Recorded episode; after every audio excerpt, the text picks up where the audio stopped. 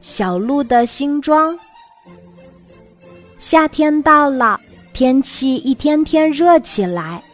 小鹿在清清的小河边喝完水，看着映在水中的身影，看着看着，小鹿吓得差点哭起来。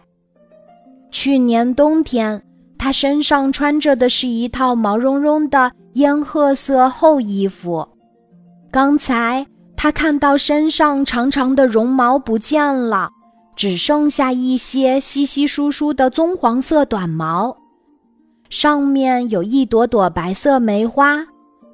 小鹿想，自己一定是得了什么奇怪的毛病。小鹿一溜小跑，飞快地回到了家。鹿妈妈刚刚外出旅行回家，见小鹿着急的样子，问他出了什么事儿。小鹿一边把身体靠近鹿妈妈，一边说：“妈妈，你看我身上长长的绒毛不见了，毛的颜色也变了，一定是得了怪病呀。”鹿妈妈笑着说：“原来是为了换装的事儿呀，不要大惊小怪。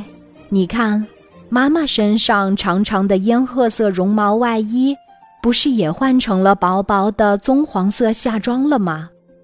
我们现在穿的是有梅花图案的轻便夏装，色调非常适应夏天的环境，使敌人难以发现。小鹿听了妈妈的话，才知道自己衣服的厚薄和颜色会随着季节的改变而自动改变。小鹿看着映在水中的身影，十分喜爱它的漂亮夏装。时间过得很快，冬天来了。小鹿和妈妈早已换上了毛茸茸的烟褐色冬装。小鹿的冬装不仅暖和，而且颜色与周围枯草的颜色差不多。穿着这样的冬装，很适应冬天的环境。小鹿看见雪兔、白兔、雷鸟也都换上了冬装，它们的冬装不但厚实暖和，而且都是白色的。